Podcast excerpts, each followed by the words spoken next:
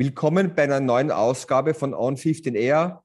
In knackigen 15 Minuten gebe ich Ihnen, geben Ihnen ausgesuchte Experten ganz persönliche Impulse und Anregungen rund um das Thema Raumklima. Ich bin Peter Skala. Mein heutiger Gast ist Walter Hugentobler. Er ist medizinischer Berater für Institutionen, Wirtschaftsunternehmen sowie ein gefragter Fachvortragender. Hallo Walter, schönen Gruß hallo nach Peter. Tessin. Servus, hallo. Ähm, möchtest du uns vielleicht am Anfang kurz über deinen Lebens- oder Berufsweg erzählen? Das äh, mache ich gerne, Peter.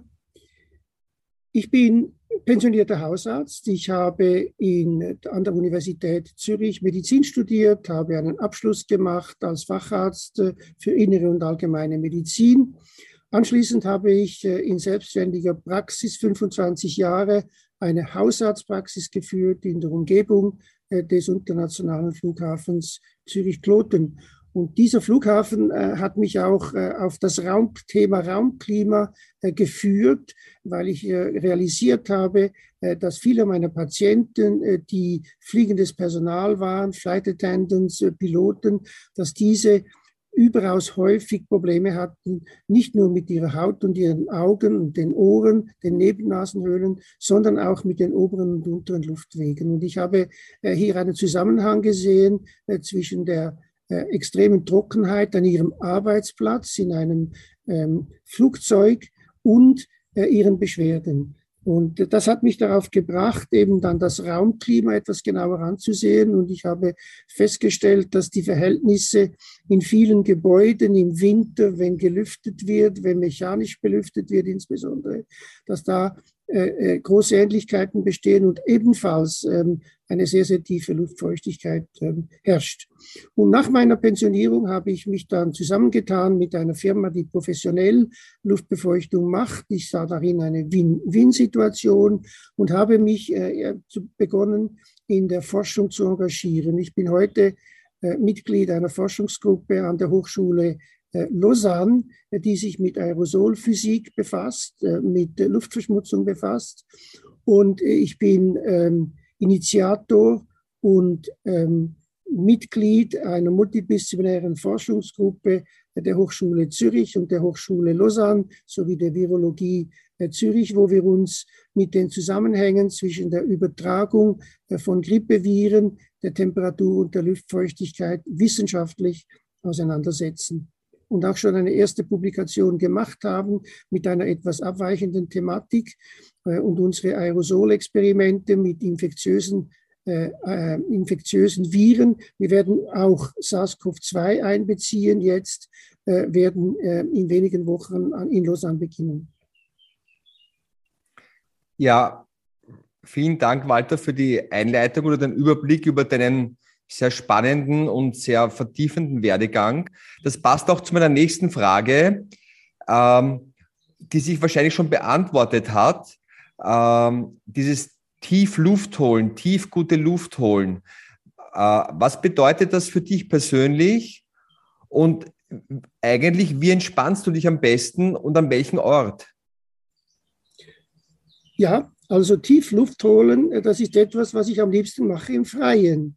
Äh, möglichst fern von Städten, möglichst fern von äh, großen Verkehrsadern, ähm, an einem Ort, äh, wo ich Weitsicht habe, wo ich Natur sehe, wo ich ähm, im Idealfall sogar einen See oder einen Berg sehe. Das ist für mich äh, der Ort, wo ich das am liebsten tue. Ich arbeite im Sommer auch äh, recht häufig hier in dieser Pergola.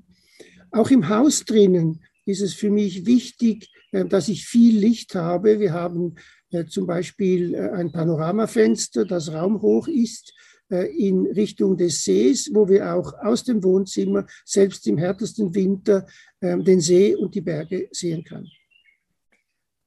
Gut, dann natürlich hast du hier einen, einen ganz besonderen Platz, den nicht viele von uns haben oder teilen können. Ähm, wenn aber es draußen nicht geht und du müsstest drinnen sein, welcher Bereich oder was ist dein liebster Wohnraum im Innenbereich deines Hauses? Und was zeichnet diesen Raum oder dieses Zimmer für dich aus? Was macht es besonders?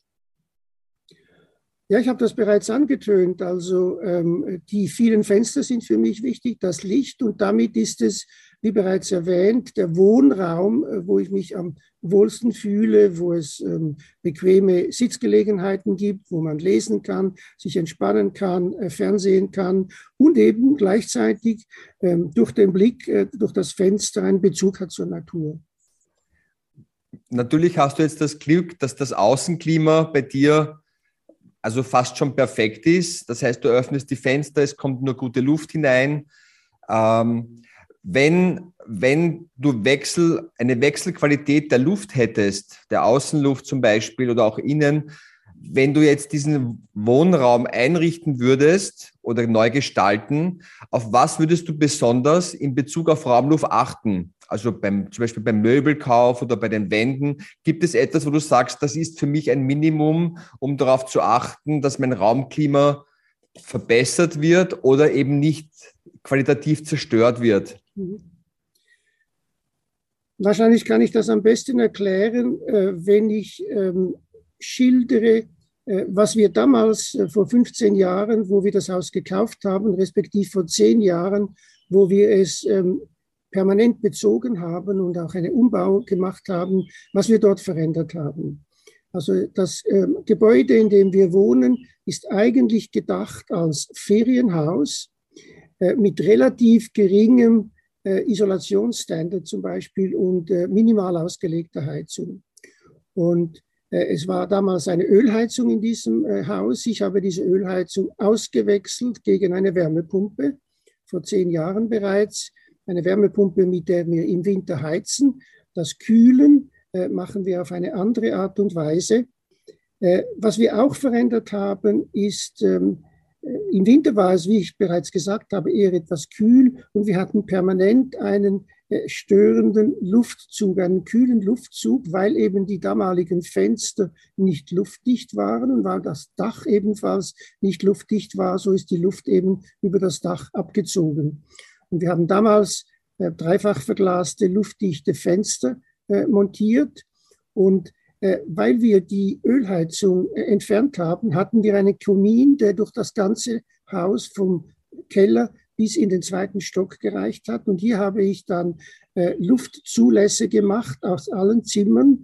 Und wir haben äh, im, im, im obersten Teil des Kamins einen Ventilator eingebaut, einen Abluftventilator. Und wir haben dafür gesorgt, dass bei diesen neuen Fenstern, die ja dann luftdicht waren, sogenannte Aeromaten eingebaut waren. Das heißt Kläppchen, die beim geringsten Unterdruck äh, Luftzufuhr erlaubt haben. So haben wir erreicht, dass wir im Winter nicht optimal, aber immerhin, wir können dann mit einer, äh, mit einer Zeitsteuerung des Ventilators einen äh, Luftwechsel erzwingen ohne dass wir eine Zuluftanlage haben. Das heißt, dass die frische Luft, die kalte Luft im Winter, die kommt durch die Fenster herein, äh, was natürlich energetisch keine ideale Situation ist. Wir haben auch keine Wärmerückgewinnung.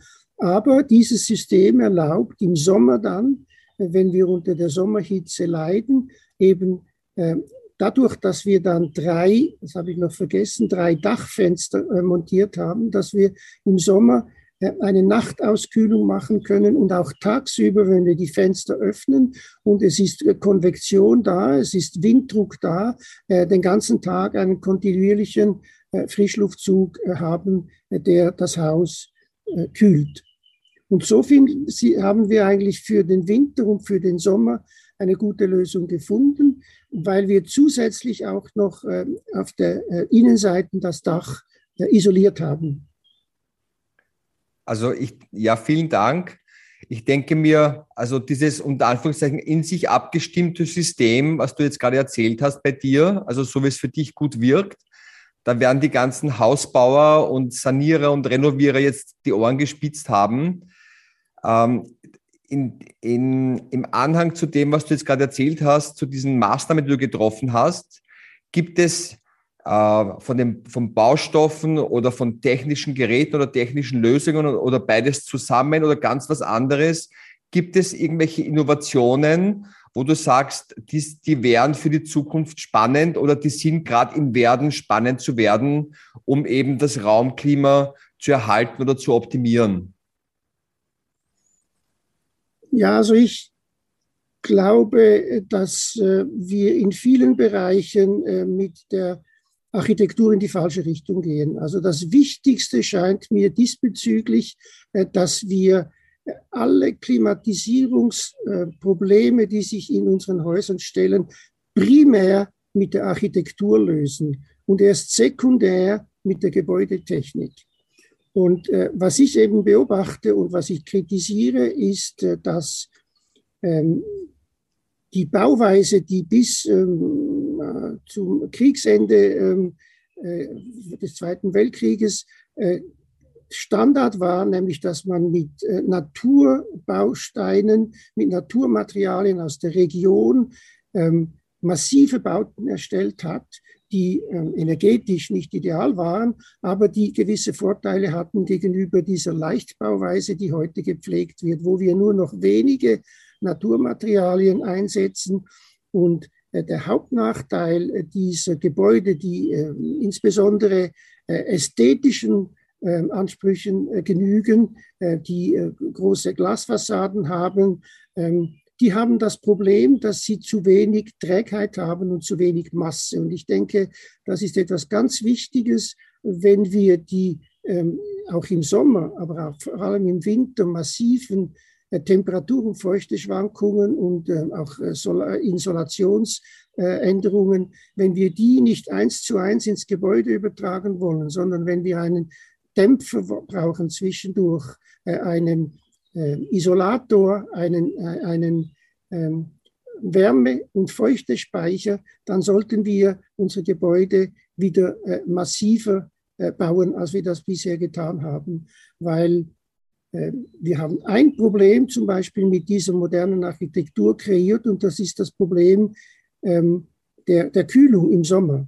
Also das ist ein neues Problem. In den äh, früheren äh, massiven Gebäuden war äh, der Wärmeschutz weniger ein Thema. Natürlich ist es auch etwas wärmer geworden in den letzten 100 Jahren, aber das Hauptproblem, dass wir heute in vielen Städten gleich viel oder mehr Energie brauchen zur Kühlung, hat mit der Art und Weise zu tun, wie, wie wir heute bauen.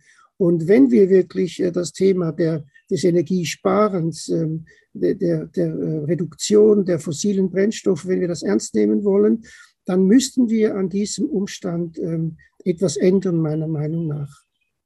Also ich denke, das ist ähm, die wichtigste Message. Lösen wir die Klimaprobleme in Gebäuden so weit wie möglich mit der Architektur und äh, so wenig wie möglich mit der Technologie. Ja, ähm, dieses, diese Diskussion oder diese Thematik hatte ich auch mit einem meiner, deiner Vorgänger im Gespräch. Ähm, es ist so eine Art, für die Zukunft betrachtet, so eine Art Balance natürlich äh, zwischen Bau und Technik sozusagen. Also von dem, das eine muss sich modernisieren, ähm, die Bauweisen der letzten, der letzten 50 Jahre gelten für die nächsten 50 Jahre nicht mehr, so wie du richtig gesagt hast. Das heißt, man muss, man muss sich hier an Materialien und auch vielleicht an, an, an architektonischen Lösungen äh, neu behaupten. Die ersten, die ersten Projekte gibt es ja schon. Ähm, man wird wahrscheinlich auch mit den technischen Lösungen um die nicht herumkommen. Ähm, aber es geht eben darum, Dosis und Balance hier zu finden. So ungefähr hätte ich das äh, jetzt in kurz verstanden. Gibt es, gibt es in diesen, in diesen Trendwendungen, gibt es für dich Firmen oder Vorbilder, Persönlichkeiten, Wegbegleiter, wo du sagst, die inspirieren dich in deiner Arbeit oder die inspirieren dich generell, wenn du siehst, was mit dem Außenklima, mit dem Raumklima passiert? Ähm, gibt, es da, gibt es da Personen, wo du sagst, die haben es verstanden oder die gehen einen guten Weg, um andere zu inspirieren, also ob jetzt in der Öffentlichkeit oder fachlich. Ähm, hast du da jemanden? Fällt dir da jemand ein? Ja, ich denke, was für mich ein äh, Leuchtturmprojekt ist in diese Richtung, äh, das ist das Gebäude 2226 von Professor Eberle, ein Architekt, äh, der ähm, lehrt an der ETH Zürich. Der hat ein Gebäude gebaut, wo er das auf die Spitze getrieben hat. Also er hat ein Gebäude gebaut, wo wirklich die Architektur das Klima dominiert. Es ist ein Gebäude, das ohne Heizung, ohne Kühlung, ohne Befeuchtung und ohne aktiven Sonnenschutz auskommt. Und das ähm, Wichtigste bei diesem Gebäude ist, dass es besteht aus 80 Zentimeter dicken Ziegelwänden. Und es ist effektiv so, dass dieses Gebäude von der Isolation her, aber auch von der Masse und von der Trag Trägheit her so konstruiert ist, dass die Menschen, die darin wohnen und die Geräte, die darin gebraucht werden, das Licht, das gebraucht wird, genügend Wärme erzeugt, um selbst im Winter eine angenehme Temperatur aufrechtzuerhalten. Das Gebäude heißt nämlich 2226, weil er sagt, in meinem Gebäude wird es nie kühler als 22 Grad und nie wärmer als 26 Grad. Und das alles erreicht er damit, dass das Gebäude optimal ausgerichtet ist, dass es eine optimale Dämpfung der Außenklimaveränderungen äh, bringt und mit einem ebenfalls natürlichen Lüftungssystem. Es gibt keine mechanische Lüftung. Die, es gibt raumhohe Klappen, äh, die sich öffnen, CO2 gesteuert und Temperatur gesteuert. Äh, wenn die Temperatur äh, zu stark ansteigt oder das CO2 zu stark ansteigt, dann werden diese Räume mit, mit diesen Vents, also mit diesen Ventilationsklappen belüftet. Und für mich als Mediziner, wir haben ein Buch geschrieben über das dieses Gebäude, das bei Birkhäuser erschienen ist. Ich habe über die gesundheitlichen Aspekte dieses Gebäudes gesprochen. Und wie ja die meisten, äh, die mich kennen, wissen, ist ähm, ein äh, Kardinalthema von mir die Feuchtigkeit. Und ich habe gestaunt, dass in diesem Gebäude die Feuchtigkeit äh, bis ins frühe Frühjahr hinein über 40 Prozent gehalten werden konnte. Und ich kann mir lediglich vorstellen, dass dies möglich war, weil diese ähm, Gebäude, weil diese Mauern unheimliche Mengen von Wasser speichern, dann, wenn das Wasser vorhanden ist, und an die Raumluft abgeben, wenn eben die Feuchte in der Raumluft äh, fällt. Diese, äh, Professor Eberle, ähm, der würde das jetzt bestätigen, dass das das Merkmal, das der modernen Architektur fehlt, das man bewusst weggelassen hat, um mehr ähm, schöpferische, ähm, also schöpferische Möglichkeiten zu haben beim Gebäudebau, dass diesen Gebäuden fehlt die Trägheit und die Masse, Speichermasse und Trägheit. Und das müssen wir ein Stück weit, denke ich, in die moderne Architektur wieder zurückbringen. Und ähm, riesige Fensterfronten sind sehr schön, ähm, sind auch psychologisch äh, angenehm für die Bewohner, aber sie bringen den Nachteil im Sommer, dass sie eben äh, schwierig, dass es schwierig zu verhindern ist, dass das Gebäude sich aufheizt, wenn die Sonne scheint. Ja, vielen Dank, Walter. Das ist ein, ich kannte es nicht, das ist ein wirklich sehr inspirierendes Projekt. In Österreich, notabene, in Lustenau. Ja, ich werde, das, ich werde dieses Projekt äh, auch im, im Text mit einer Verlinkung hineingeben für die Personen, die sich hier äh, vertiefen möchten. Ähm, ich wollte noch auf ein Thema zurückkommen, weil es sehr aktuell ist. Du warst ja vor kurzem, du hast ja am Anfang schon erwähnt, du bist äh, ein gefragter Fach- und Gastvortragender. Und soweit ich mich erinnere, war das jetzt im Juni warst du in Finnland bei einer Indoor-Air-Konferenz, also die 17. dort, soweit ich das nachgelesen, also in Erinnerung habe, äh, und zwar von der International Society of Indoor Air Quality and Climate. Du hast dort einen Vortrag gehalten und einen Workshop. Äh, gibt es von dort etwas Spannendes, was du uns noch berichten könntest zum Abschluss? Ja, gerne. Also wir haben einen Workshop gemacht, wo wir versucht haben, ähm, die äh, Raumluftqualitäten ähm, bezüglich Klima und bezüglich Partikelbelastung zusammenzunehmen und gesamtheitlich zu betrachten. Ich habe das gemacht zusammen mit drei Umweltwissenschaftlern und äh, Arbeitsmedizinern, einem Professor Paolo Carra äh, von der Universität Mailand, ähm, einem Professor aus Osaka in Japan und einem Neurologen von Helsinki. Und ich habe in diesem Workshop darüber gesprochen, dass wir uns zu wenig bewusst sind, dass ähm, zwei Dinge in der Luft eigentlich für uns lebensnotwendig sind. Das ist äh, der Sauerstoff und das ist der feuchte Gehalt der Luft. Alles andere ist eigentlich bei Gemüse zum Teil unschädlich, zum Teil schädlich, wie wir das wissen, all das, was in der Luft als Luftverschmutzung vorhanden ist. Und ähm, was ich hineintragen möchte, vielleicht auch in die, ähm, äh, in die Plattform äh, Meine Raumluft, ist, dass ich ähm, den Blick habe auf die Luft als ein riesiger Wasserspeicher. Und was wir uns zu wenig bewusst sind, ist, dass Luft, ich tue das so exemplarisch äh, formulieren, ist durstig. Es ist ein physikalisches Prinzip, dass die Luft immer maximale Sättigung anstrebt, maximale Wasserdampfsättigung. Das ist der Grund, weshalb jede ähm, feuchte Stelle irgendwann einmal austrocknen wird, wenn die Luft trocken geworden ist. Und dieses, dieses Wasserreservoir, diese Durstigkeit äh, kann man verstehen als eine ähm, äh, Competition, als eine Konkurrenz. Eine Konkurrenz zwischen der Luft einerseits und allen Materialien, inklusive dem Menschen, die sich in dieser ähm, Luftumgebung aufhalten. Und wir haben ähm, einen sehr großen Feuchtigkeitsgehalt. Wir Menschen, wenn wir geboren werden, ist der 90 Prozent von uns besteht aus Wasser. Und wenn wir alt werden, sind es noch 60 Prozent. Und wir müssen diese Feuchtigkeit gegen die durstige Luft verteidigen. Und diese Competition, diese, ähm, dieses, äh, dies, diese Competition findet statt einerseits auf den äußeren äh, Oberflächen des Menschen, auf unserer Haut, und auf den Augen, das wissen wir. Sie trocknet aus die Haut, sie trocknen aus die Augen.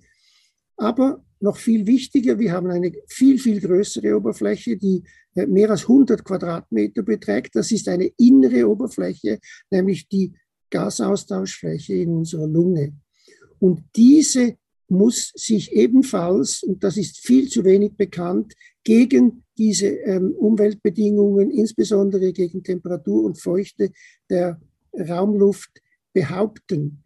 Und in dieser Lunge kann der Luftaustausch nur funktionieren, wenn die Temperatur dort 37 Grad und 100 Prozent ist, also volle Sättigung. Das bedeutet pro Kubikmeter Luft, den wir atmen, und wir atmen etwa 18 Kubikmeter Luft, so bei geringer Arbeitsbelastung, dass dieser angefeuchtet werden muss auf 44 Gramm pro Kubikmeter. Und das erwärmt werden muss, die Luft auf 37 Grad. Und das schafft eine Konkurrenzsituation. Und in erster Linie ist es unsere Nase. Die Nase ist der effizienteste Teil unserer Atemwege, der bereits rund 80 bis 90 Prozent dieser Luftkonditionierung äh, leisten kann, bevor die, Lu die Luft überhaupt in der, in der Luftröhre ankommt.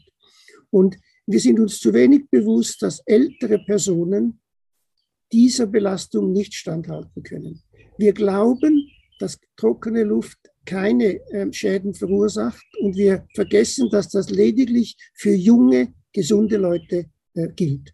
Und wir haben eine überalternde Gesellschaft und immer mehr Anteile, ich würde schätzen, etwa 50 Prozent der Bevölkerung sind über 55 Jahre, 60 Jahre alt, haben Gebrechen, haben Asthma, haben Lungenerkrankungen und all diese sind überfordert.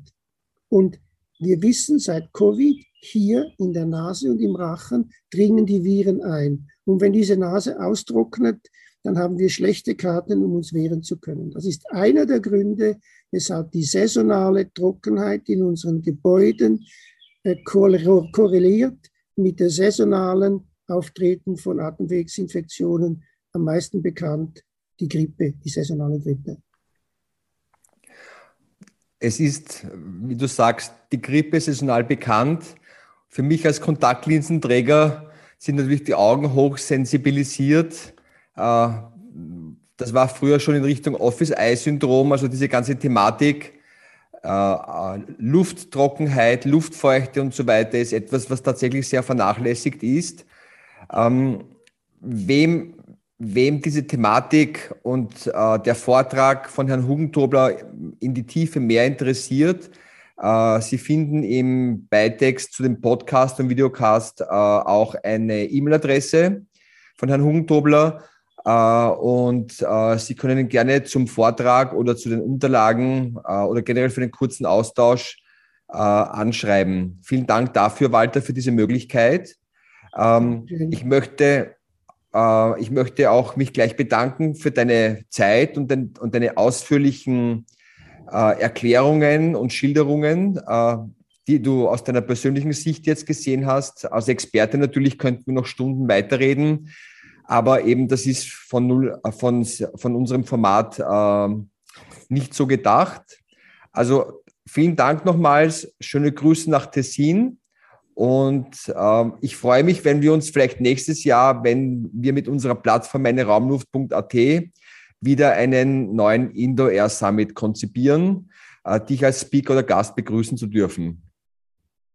Herzlichen Dank auch meinerseits, Peter. Es hat mir Spaß gemacht, mich mit dir zu unterhalten.